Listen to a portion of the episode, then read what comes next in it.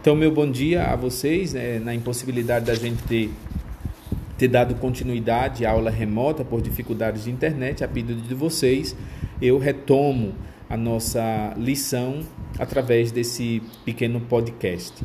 É, nós tínhamos iniciado a lição acerca do ofício eclesiástico, dando assim o nosso pontapé inicial no livro primeiro das normas gerais.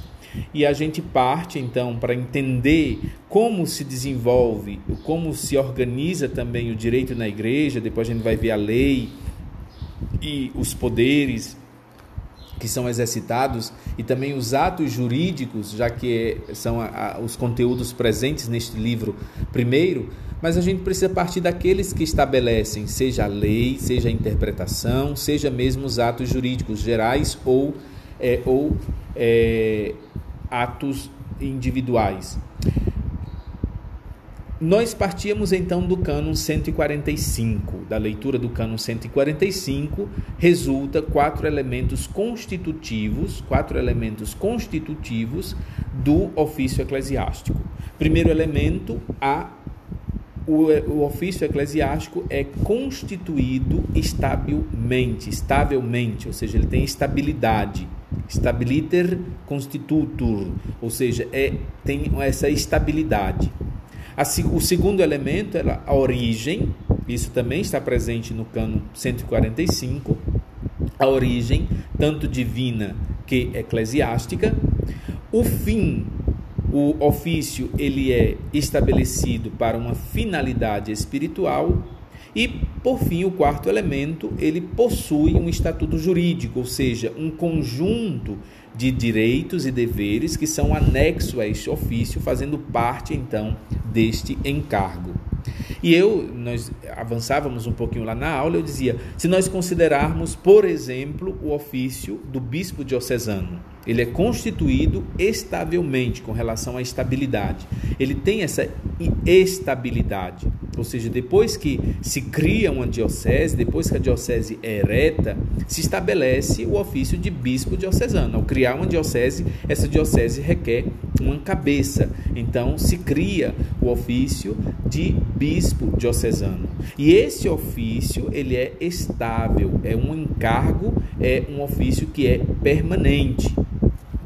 O ofício, no entanto, ele corresponde a uma pessoa, mas a pessoa não é estável, a pessoa não é permanente, a pessoa não dura para sempre. Já o ofício, sim. Então, como a pessoa não tem essa estabilidade e o ofício ele permanece, então nós podemos dizer que tem uma objetividade, uma objetividade do encargo em respeito com relação à pessoa. Por exemplo, se a pessoa passa, já que eu insisto, ela não é permanente, o ofício ele permanece, embora permanece vagante, vacante. Ou seja, é, se nós temos que distinguir a pessoa e o ofício a pessoa, o ofício, ele é confiado à pessoa. Mas como ele se distingue da pessoa, então eu já dizia isso também na oportunidade da aula, eu dizia, nós podemos então falar então de função pública na igreja. O ofício eclesiástico se torna então uma função pública na igreja também tinha a oportunidade, vou avançar nessas partes que nós víamos já lá na aula, também tinha a oportunidade de dizer que a organização da igreja ela é uma série de ofícios eclesiásticos. Se nós pegarmos o é, em âmbito universal, nós temos o Romano Pontífice, é um ofício eclesiástico, o Colégio dos Bispos, o Sínodo dos Bispos, o Colégio dos Cardeais, a Cúria Romana, os legados pontifícios, são todos ofícios eclesiásticos. Nós podemos acrescentar a esses o Conselho dos Cardeais, que é um novo conselho criado já agora no governo do Papa Francisco, uma, um colégio de nove cardeais que o auxiliam diretamente com reuniões periódicas, o auxiliam diretamente no governo da igreja. No âmbito diocesano, no âmbito particular, nós temos os ofícios também o ofício do bispo diocesano, o ofício do sínodo diocesano, do conselho presbiteral, o vigário geral, o colégio de consultores, são todos ofícios que são criados, que estão é, em auxílio do governo diocesano. Então, toda a organização da igreja, seja ela universal, seja ela particular, ela é então essa organização de uma série, de uma gama de ofícios eclesiásticos que se ligam para assim ajudar no governo da igreja. Ainda quanto à estabilidade, isso nós também víamos, tínhamos a, tivemos condição de ver na aula, a estabilidade do ofício indica também, por meio dessa objetividade, que o ofício ele é criado mediante uma lei de fundação. Então existe uma lei de fundação. Essa lei de fundação para alguns ofícios é o próprio código, já que o próprio código prevê é, a criação desses ofícios, ou seja, se a gente pega a, o bispo diocesano, o bispo diocesano é o código de direito canônico, é a sua lei de fundação, porque o próprio código prevê, ao criar uma diocese, que se estabeleça uma cabeça, um bispo diocesano. O próprio código prevê que ao se criar uma paróquia, é, se estabeleça a figura do pároco, como alguns outros ofícios que são é, previstos pelo próprio Código de Direito Canônico. Contudo, existem outros ofícios que são é, que permanecem e que são então direcionados à decisão ou à vontade do legislador, seja ele supremo, seja ele particular. Se nós pegarmos, eu falava desse novo conselho de cardeais. Esse novo conselho de cardeais, ele não compunha a hierarquia da igreja ou a, ou a organização, digamos, o organograma da igreja universal, mas quis o Papa Francisco, por sua vontade, por sua decisão, através de um quirógrafo, é criar esse conselho, esse conselho do qual, através da nomeação de nove cardeais, esse, esse conselho eh, eh, estabelece e realiza esse auxílio direto do Papa no governo da Igreja Universal. Então, o Papa cria o conselho, o conselho estabelece esse encargo, esses ofícios, que depois são, é, depois são é, completados, ocupados a partir da nomeação. Mas o ofício ele permanece. Se nós tivermos cardeais que depois se retiram, mas o ofício permanece, depois existe uma nova nomeação, o ofício permanece vagante, vacante, desculpa, não vagante, vacante, e aí é, depois existe uma nomeação para a ocupação do ofício que é permanente. Então esse é um caso de nos quais o ofício mesmo na autoridade universal ele permanece na, no âmbito da decisão e da vontade da autoridade. Existem aqueles que permanecem, que são previstos pelo próprio código, existem aqueles que são previstos pela autoridade, pela autoridade. Se nós pensássemos em uma diocese, um bispo que quer criar um vigário episcopal para os migrantes, um vigário episcopal para uma determinada região, esse vigário episcopal não é um ofício que tem sua lei de fundação prevista no próprio código. Não, permanece a autoridade e a decisão do bispo em definir por meio de decreto a criação daquele ofício e depois por meio de um outro decreto nomear a pessoa responsável. Então, o ofício ele é objetivo, por isso mesmo ele tem uma lei de fundação, que pode ser algumas vezes o código próprio, a, a, o direito universal, ou pode ser a decisão da autoridade, a vontade da autoridade. Criado o ofício pela sua lei de fundação, o bispo depois, através, ou autoridade, melhor dizendo assim, a autoridade, seja ela universal ou particular, através de uma nomeação, ele vai então dar uma provisão. Mas isso depois a gente vai ver como se provisiona os ofícios eclesiásticos. Nós encerrávamos a tentativa de aula remota exatamente falando das fontes, e eu tinha a oportunidade de dizer que sobre as fontes não tem muito o que explicar. Nós teríamos apenas que fazer é, essa, essa diferenciação Existem ofícios que têm uma origem, uma fonte no direito divino, existem ofícios que têm uma origem, uma fonte no direito eclesiástico. E eu lançava para vocês a pergunta, por exemplo, o ofício de Romano Pontífice, cabeça como cabeça da igreja, é um ofício que tem uma fonte divina, já que foi o próprio Cristo a conceder criando este ofício, concedê-lo a Pedro, mas como a gente viu, o ofício ele se destaca da pessoa. A pessoa não é permanente, o ofício ele permanece. Então, o ofício de Romano Pontífice, ele tem essa fonte divina. Enquanto eu citava o exemplo de vigário episcopal, ou mesmo os ofícios no Conselho de Cardeais, para citar também um exemplo universal, é, esse novo Conselho de Cardeais, vigário episcopal na Diocese, não tem essa obrigação, não é uma, uma, uma, regra de direito divino. Quis o Papa criar esse Conselho de Cardeais, C9, quis o bispo na sua diocese criar esse vigário episcopal para determinada situação ou região ou seja, é de origem eclesiástica. A fonte é eclesiástica. Então, existem ofícios de origem divina, origem eclesiástica, segundo consta no cânon 145, e depois nós temos a finalidade. A finalidade é, diz o cânon 145, que é uma finalidade espiritual. O ofício ele tem deve ter uma finalidade espiritual. Às vezes, essa finalidade espiritual ela não é tão evidente. Está passando um carro aqui, mas vocês vão compreender se fica esse barulho. É época de política. É, essa finalidade espiritual ela não é tão evidente.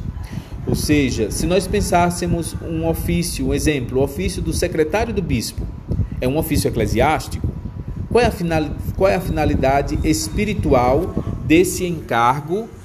Qual a finalidade espiritual desse encargo na vida diocesana? Porque, como nós vimos, o, o cano 145 indica que um dos elementos constitutivos do ofício eclesiástico é a finalidade espiritual. Me desculpa o barulho aqui. É, e qual a finalidade espiritual, então, desse ofício que é o secretário do bispo? Pode ser, então, não fica muito evidente, mas pode ser que em uma determinada diocese o bispo diocesano ele estabeleça que o seu secretário faça a ponte de assistência ao clérigo, aos clérigos. O, o, secretário do bispo tem que fazer essa ponte, ajudando, auxiliando os clérigos, em, os, os, os padres, mas não somente os padres, então é melhor os clérigos em dificuldade. Pode ser que o secretário do bispo, na, na uma das suas funções seja dar assistência também aos pobres que recorrem ao bispo. Então aí nós teríamos então esse essa finalidade, essa finalidade espiritual. E aí sim, se o secretário tem esses deveres de sustentar espiritualmente ou moralmente os clérigos em dificuldade, aí sim poderia ser considerado um ofício eclesiástico. Porque é elemento constitutivo do ofício eclesiástico essa finalidade espiritual. Ok? Depois nós temos ainda a questão do estatuto. Depois nós temos a questão do estatuto. É, que são os deveres e direitos que são anexados. No estatuto se diz quem é a pessoa que deve desenvolver esse ofício. Então, é, direitos e deveres, mas vai além também. Se diz quem é a pessoa. Algumas vezes se faz uma escolha por oportunidade. Então, a pessoa ela tem alguns critérios que devem ser observados e que critérios que oportunamente devem ser observados. Mas em outros casos, nós vamos ter é, nós vamos ter que para alguns ofícios esta pessoa deve ser ordenada deve ser é, deve ter recebido um dos graus da ordem. O ofício litúrgico, atenção, o ofício litúrgico de uma diocese poderia também ser confiado a um leigo. O ofício litúrgico de uma diocese poderia também ser uh, confiado a um leigo. Mas, por razões de oportunidade, se deveria colocar é, é, é, por, repetindo, por razões de oportunidade, se poderia colocar um leigo, mas é, é, sabendo que é, esse ofício ele vai ter que encontrar, sobretudo, os sacerdotes, fazer essa ponte, é, seria também oportuno. aqui, aqui nós estamos no âmbito da oportunidade da oportunidade. Se poderia colocar um leigo, mas pelo ofício a ser desenvolvido, seria mais, mais oportuno se colocar uma pessoa ordenada, mas não, não, não, é, não, é, não se prever assim. Já por sua vez, os ofícios que estabelecem ou que possuem no seu estatuto como direitos e deveres a cura espiritual, ou seja, o, o, ofício, da, do, o ofício litúrgico da diocese pode ter um leigo mas aqueles ofícios que possuem a cura espiritual de uma determinada porção do povo de Deus, esses não podem ter um leigo como seus ocupantes. Ou seja, um pároco não pode ser um leigo, porque ele tem a cura espiritual. Ofícios que nos quais se estabelecem essa se estabelece essa necessidade de uma cura espiritual esses ofícios não podem oportunamente nem legalmente serem ocupados por leigos. Então nós temos ofícios em qual, nos quais é, é, vai, vai, vai estar em, em causa a oportunidade e nós temos ofícios, a oportunidade, se leigo, se clérigo, e nós temos ofícios que são reservados às pessoas com a ordenação. É, o código geralmente ele liga explicitamente, constitucionalmente, o estatuto da pessoa ao ofício. Se nós pegarmos, por exemplo, o 1421, só, só citando o exemplo, o cano 1421, se fala de dois juízes que devem compor lá uma causa, dos quais um pode ser leigo. Ou, na, ainda como exemplo de, uma, de, um pode ser leigo, então o outro deve ser ordenado, né? falando desse 1421. Então, um pode ser leigo, mas pode ser dois ordenados, mas o fato é que o outro deve ser ordenado, só para citar o exemplo do 1421, determinando o tipo de pessoa, o estatuto da pessoa que deve ocupar aquele ofício naquelas situações ali, naquela situação particular nas quais nós não nos detemos. Por exemplo, o Romano Pontífice, ele poderia ser eleito ele poderia ser eleito, ainda que não é, tivesse ainda a ordenação episcopal. Mas, ao ser eleito, deveria ser imediatamente ordenado. Por quê? Porque o estatuto da pessoa deve corresponder aos requisitos que o cargo, que o ofício é, estabelece. Então, Romano Pontífice, se acontecesse que fosse eleito não tendo a ordenação, isso, isso para citar fatos já passados, chegamos a ter, chegamos a, a historicamente. Hoje é bem mais difícil.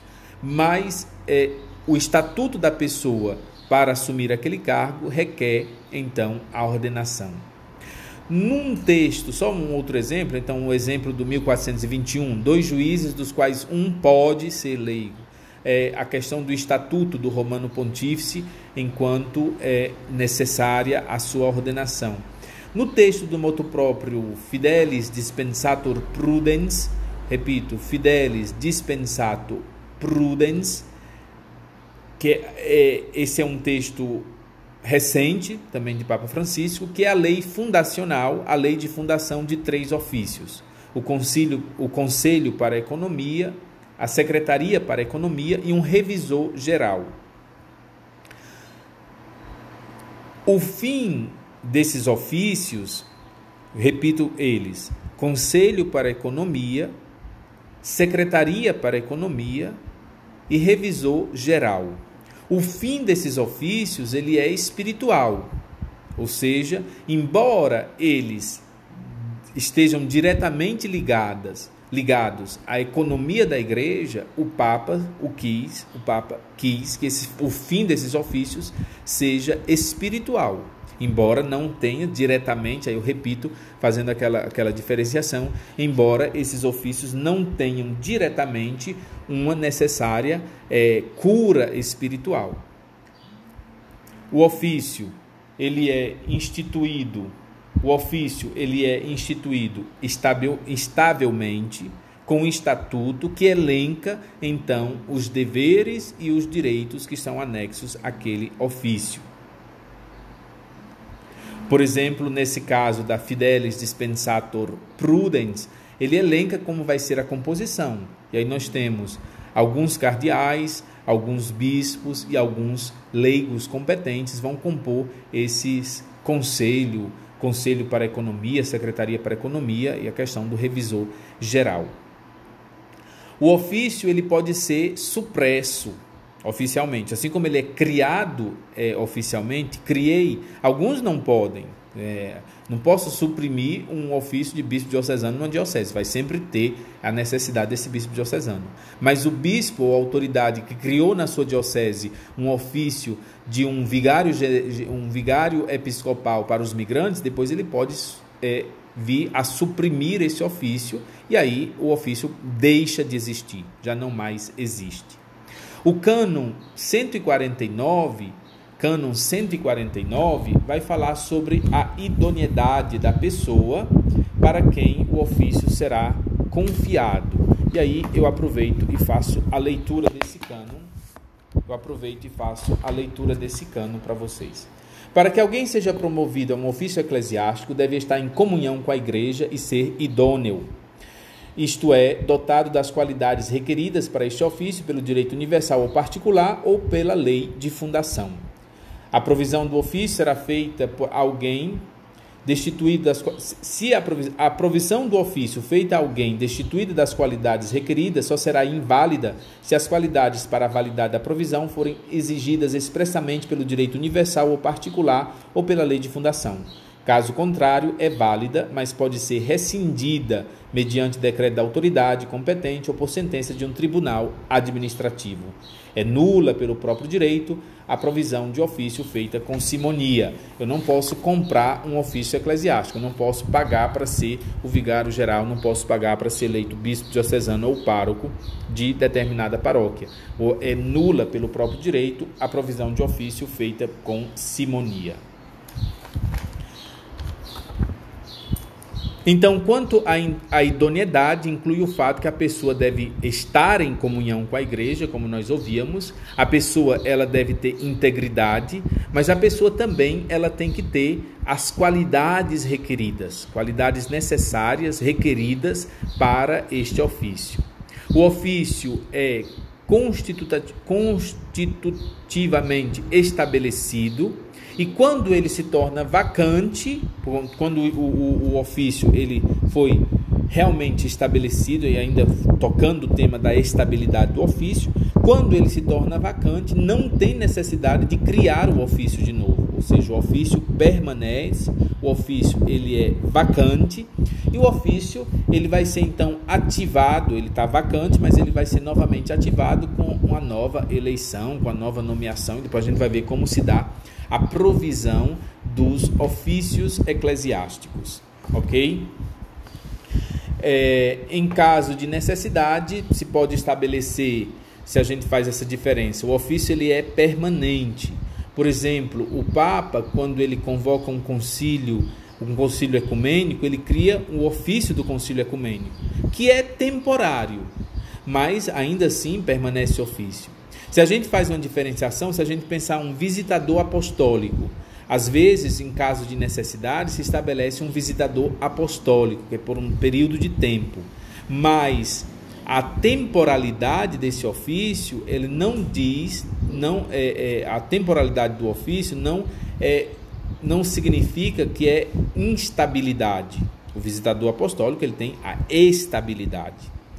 A estabilidade depende da objetividade do ofício em respeito à pessoa. Ou seja, é, quando eu pego a pessoa e digo, ó, você vai fazer essa função, isso é uma delegação. Mas quando eu crio o ofício, embora ele seja temporário, eu crio o ofício depois eu nomeio, o ofício ele tem essa objetividade. É diferente a delegação, no qual eu atribuo poderes à pessoa, de é diferente do ofício, diocesano, do ofício eclesiástico, no qual se atribui poderes ao encargo. Na delegação, a gente vai ver depois isso, na delegação é a pessoa que recebe os poderes e é enviada. No encargo, no ofício, é o encargo que recebe os poderes, depois se nomeia uma pessoa para assumir esse encargo. Então a gente deve fazer essa diferenciação entre delegação e, ofício ou encargo. E muitas vezes a temporalidade, a temporalidade do, do ofício, como um visitador apostólico, que é apenas um, por um período de tempo, a temporalidade do ofício não indica, a temporalidade do ofício não indica é a sua instabilidade, porque a estabilidade depende da objetividade, objetividade do ofício em relação à pessoa. Como é que se então eu tenho a depois de criado o ofício, se cria o ofício, depois que eu crio o ofício, como é então que eu confiro o conferimento desse ofício? Então nós vamos lá só repetindo Cano 141, o ofício é qualquer encargo estavelmente constituído por disposição divina ou eclesiástica que se exercita com uma finalidade espiritual e que possui um estatuto próprio. Então, criei o ofício. O ofício foi criado.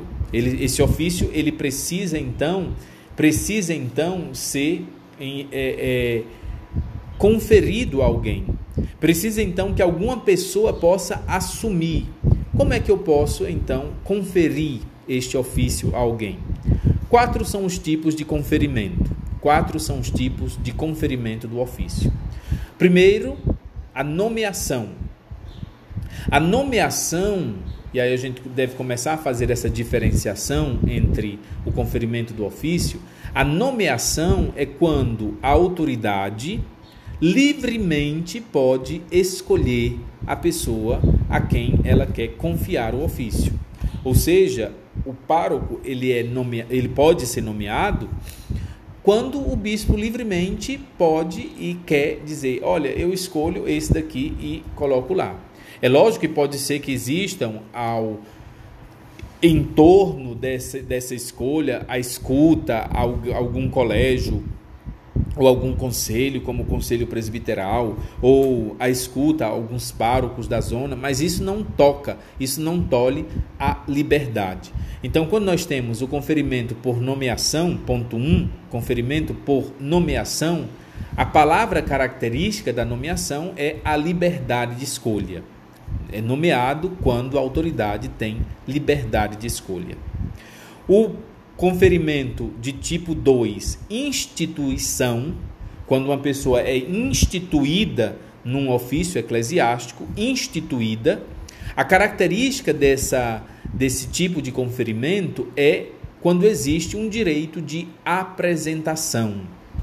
Ou seja, digamos, é muito comum, a gente falava sobre, eu dava na nomeação o exemplo do pároco, mas aí pode, todos os ofícios podem ter, é, de certo modo, uma nomeação.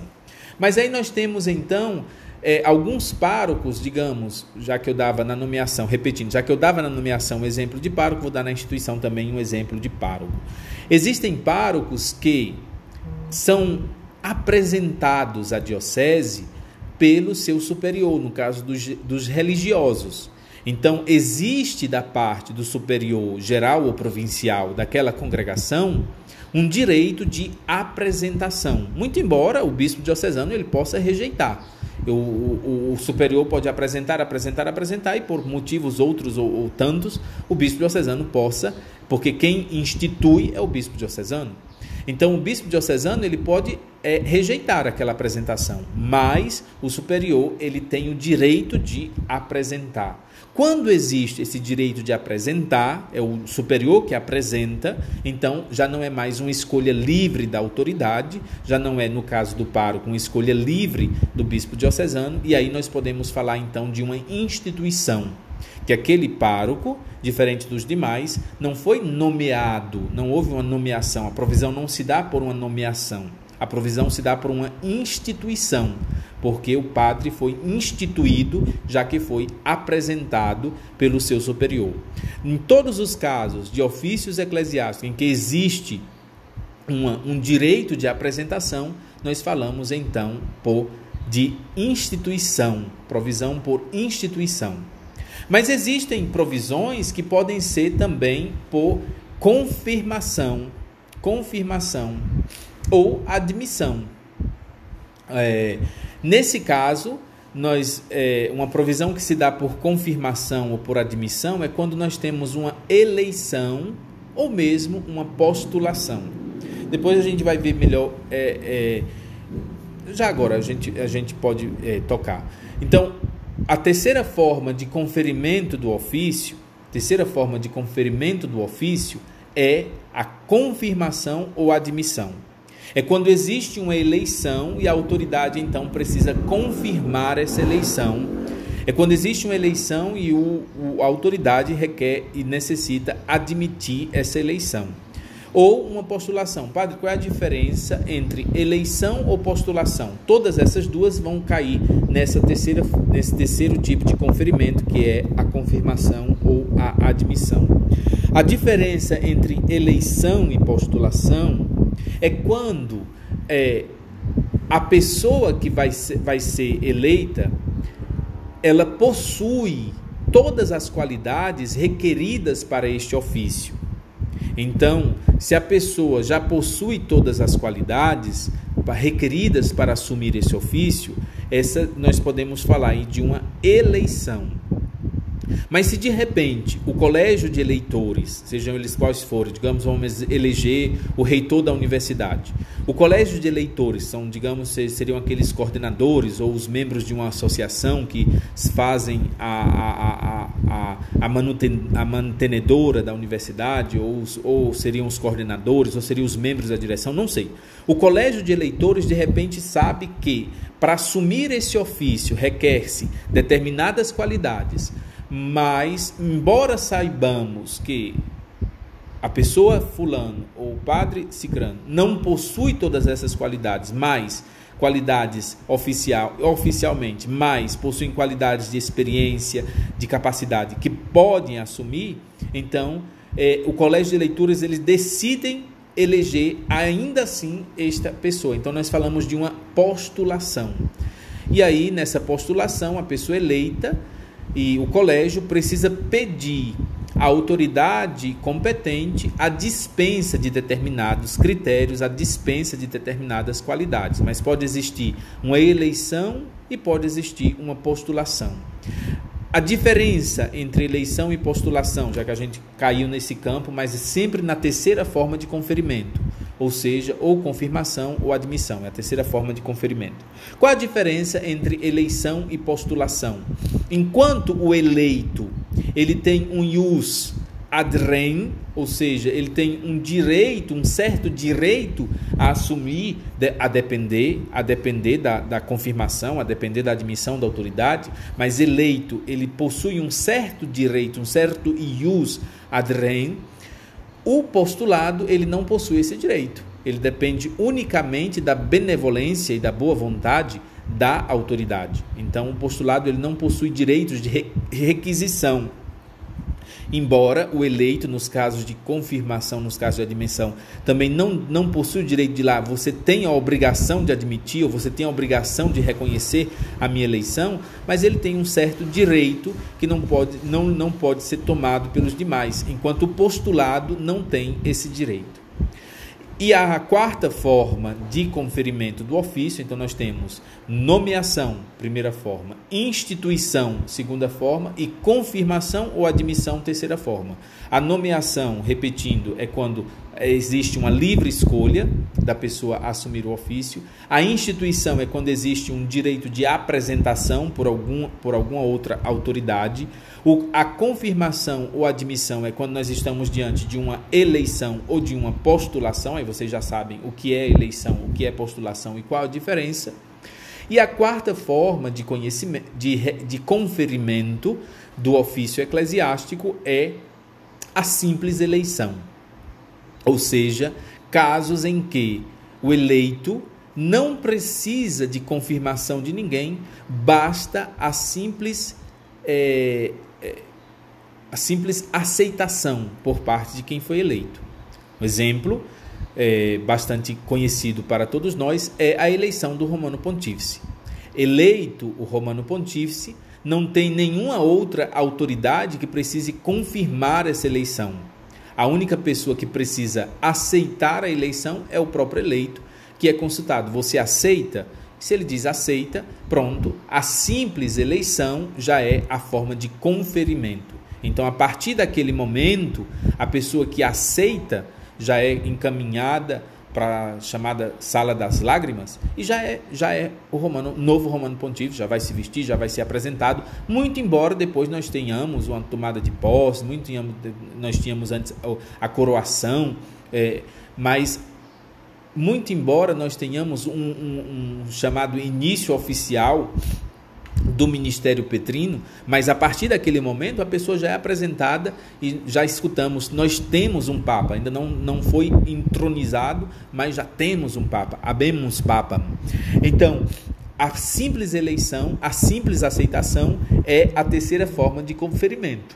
Uma outra eleição que não necessita, uma outra eleição que não necessita é, posterior confirmação é a eleição do administrador diocesano, sede vacante. Ou seja, ele não precisa ser confirmado, não tem outra autoridade que confirme. Nós temos um dever de comunicação ao arcebispo e o arcebispo à Santa Sé no período dos oito dias, mas é um dever de comunicação. Não é que o arcebispo ele teria o poder de rejeitar ou de confirmar o nome do candidato. Aceita a eleição como administrador diocesano sede vacante, nós temos aí uma simples eleição como forma de conferimento. Aceita a eleição, a pessoa passa a ser o novo administrador diocesano sede vacante. Então nós temos como forma de conferimento forma de conferimento do ofício, nós temos quatro tipos. Nós temos a nomeação, a instituição, a confirmação ou admissão e a simples eleição. Eu vou encerrar então a aula com as formas de perda do ofício. Como é que se perde o ofício eclesiástico? Nós vimos quatro formas de aquisição, de conferimento do ofício. Nós vamos encerrar então com as formas de perda do ofício. A primeira forma de perder o ofício, o ofício eclesiástico, eu ia dizendo diocesano, a primeira forma de perder o ofício eclesiástico é com o decurso do tempo. Ou seja, pode ser a idade ou pode ser porque o período passou. Ah, foi nomeado por cinco anos. Existem casos é, o ecônomo diocesano é nomeado por cinco anos. Passou os cinco anos, ele perde, a não ser que seja renovado e assim vai, mas perde por decurso do tempo. É por decurso do tempo. Assim também como o bispo diocesano chegou à idade de 75, apresenta renúncia. É por decurso do tempo, por idade ou porque o tempo já passou. Então a primeira forma de perder o ofício, repito, ponto 1, um, decurso do tempo. Aí vocês podem colocar aí em, à frente, entre parênteses, idade, mas não só por idade. Se eu citava o caso de alguém que foi nomeado por um determinado tempo, então a partir daquele momento se perde o ofício diocesano por decurso do tempo. A segunda forma de perder o ofício diocesano é a renúncia ao ofício. Renúncia ao ofício. O bispo, com 75 anos, ele perde o direito, então ele vai renunciar, mas aquela ali ainda é por decurso do tempo. Mas pode ser que um bispo não chegou aos 75 anos e aos 60 ele vai e digo, eu renuncio. E aí pode ser que essa renúncia, em alguns casos, ela exija aceitação. O bispo diocesano renunciando o seu ofício, ele necessitará de uma aceitação do romano pontífice.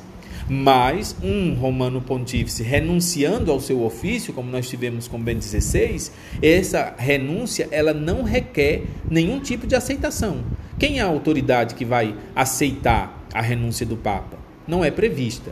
Existe para essa renúncia, pode ser que essa renúncia vá requerer a aceitação de alguma autoridade, pode ser que não. O que é que é preciso para que a aceitação tenha validade? Algumas precisam da aceitação, outras não precisam. Mas o que é que é preciso então? É preciso a liberdade. É preciso que ela seja imune de qualquer tipo de vícios. Então, se o romano pontífice, ou o bispo diocesano, ou o pároco, eles renunciam porque eles foram pressionados com violência ou com algum, tipo, algum outro tipo de pressão moral, essa renúncia ela não é válida. Se essa renúncia ela é viciada por algum tipo de erro, por algum tipo de dolo, então essa renúncia ela também não é válida. E existe, então, perdas do ofício, decurso do tempo, perdas do ofício 2, renúncia ao ofício, e perda do ofício 3 são as perdas impostas. Eu posso perder um ofício de forma impositiva. A renúncia é uma forma livre. Eu livremente chego a pedir o afastamento do ofício. O decurso do tempo é uma forma objetiva. Mas existe o ponto 3, aquelas que são as, as formas é, impostas de renúncia. As formas impostas de. Ou não é, as formas impostas de perda do ofício. Desculpa, eu dizia de renúncia, não, mas as formas impostas de perda do ofício. Qual é uma, a primeira forma imposta? É o transferimento. Embora ela seja negociada, mas existe a negociação para um transferimento. O bispo vai lá, conversa, vai lá, diz de novo, vai lá, diz de novo, até que ele pode proceder esse transferimento. Então, o transferimento em si, ele não é por si só uma forma livre, ele pode ser imposto. Então, ele entra aqui entre as formas impostas de perda do ofício. É, existe uma primeira negociação, um primeiro diálogo, uma insistência, uma insistência, até que o bispo vai lá, bate, bate, bate o martelo, bate o carimbo e diz está transferido. Então, o transferimento é uma forma de perda de ofício eclesiástico. Depois nós temos a remoção. A remoção do ofício eclesiástico é um ato administrativo no qual, por alguma causa, e depois a gente vai, à medida que a gente vai avançando no estudo do direito canônico, a gente vai ver a remoção, por exemplo, a remoção dos párocos, ela tem que ter uma causa, ela tem que ser motivada. Então, a remoção é um ato administrativo por meio do qual a autoridade revoga, a autoridade tira das mãos da pessoa quem confiou o ofício, a autoridade tira esse, esse conferimento. Então é um modo imposto de perda de ofício eclesiástico. A autoridade revoga o conferimento, a autoridade tira o ofício das mãos da pessoa, é, removendo a pessoa do encargo por causas a, a, a, a, causas graves, a remoção ela exige uma motivação grave. E por fim, para a gente encerrar, a terceira forma de perda imposta do ofício é a privação. Então nós temos o transferimento dialogado, mas às vezes procedido de forma unilateral. Nós temos a remoção, que é um ato administrativo que exige uma causa grave, por meio da qual a pessoa vai perder o ofício, mas sempre um ato administrativo. E nós temos, por fim, a privação. Padre, qual é a diferença? Porque a privação de um ofício eclesiástico ela vai ser sempre uma sanção ela vai ser sempre uma sanção penal, ela vai ser sempre fruto de um processo, resultado de um processo. Enquanto a, a remoção ela parte de um ato administrativo, uma decisão do bispo diante de causas graves, ele decide, eu digo bispo, mas autoridade, é, do bispo diocesano diante de causas graves, ele decide remover aquele pároco, e depois a gente vai ver um pouco quais são essas causas. Já na privação não é apenas uma decisão pessoal unilateral, mas ela é fruto, resultado de um processo que no qual nós chegamos à aplicação de uma pena. Depois de instaurado um processo, depois de, de, correr este processo, se chega à aplicação de uma pena pelo qual a pessoa é privada do ofício. Então, a diferença de remoção, remoção para privação é que a remoção é um ato administrativo, ou seja, depende da decisão unilateral, às vezes até unilateral, da autoridade ou do bispo. Mas eu falo bispo, mas lembre-se que é muito mais amplo. Falo bispo para a gente ter uma, uma, uma, clareza maior se a gente falasse de uma remoção de pároco. Já a privação de um ofício, também pegando o exemplo de uma privação de ofício de pároco, ela não será apenas uma decisão unilateral do bispo enquanto autoridade competente, mas ela será então fruto de um processo instaurado, celebrado judicialmente e com a aplicação, com a culminância da aplicação de uma pena, de uma sanção. Então, remoção é ato administrativo Privação é ato judicial enquanto aplicação de pena. Revisando bem rápido, a perda do ofício eclesiástico se dá, ponto 1, um, pelo decurso do tempo, ponto 2, pela renúncia do ofício, que pode exigir ou não aceitação, mas sempre vai exigir liberdade e imunidade diante dos vícios. Ponto 3, as perdas de ofício impostas. Essas impostas são três: transferimento, remoção e privação. Eu espero que o problema que nós tivemos na aula de hoje não se repita nas outras aulas, ou seja, que a internet possa normalizar e nós possamos continuar então com as nossas aulas remotas. Agradeço a vocês por hoje a, a paciência de ouvir esse podcast, de tomar as anotações. Quando for na próxima aula, nós continuamos então com a reflexão acerca do ofício eclesiástico, avançando para o poder de governo. A todos vocês, o meu muito obrigado e boa continuidade com os estudos de vocês.